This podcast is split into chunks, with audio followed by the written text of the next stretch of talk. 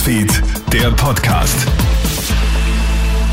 Schönen guten Morgen, Clemens Draxler hier mit einem Update aus der Nachrichtenredaktion. Seit Mitternacht gelten in Österreich neue Corona-Regeln.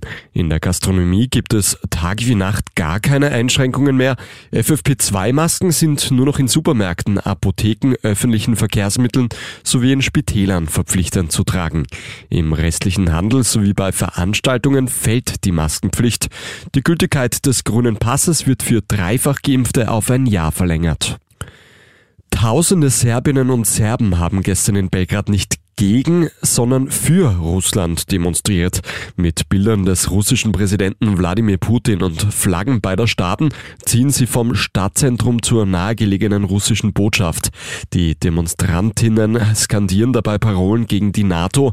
Die serbische Regierung hat zwar bei den Vereinten Nationen gegen Russland gestimmt, jedoch weigert sich das osteuropäische Land sich an den Sanktionen gegen den russischen Verbündeten zu beteiligen.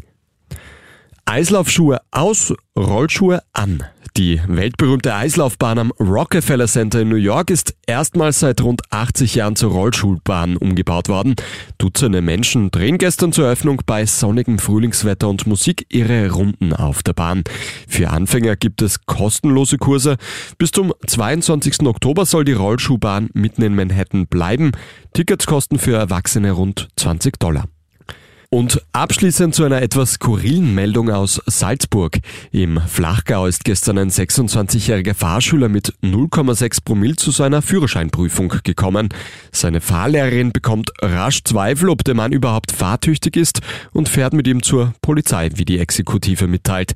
Ein Alkomat-Test bei dem Salzburger ergibt dann die 0,6 Promille.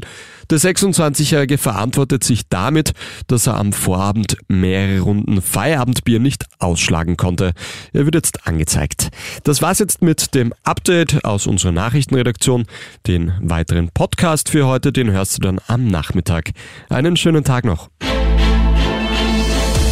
Krone Hits, Newsfeed, der Podcast.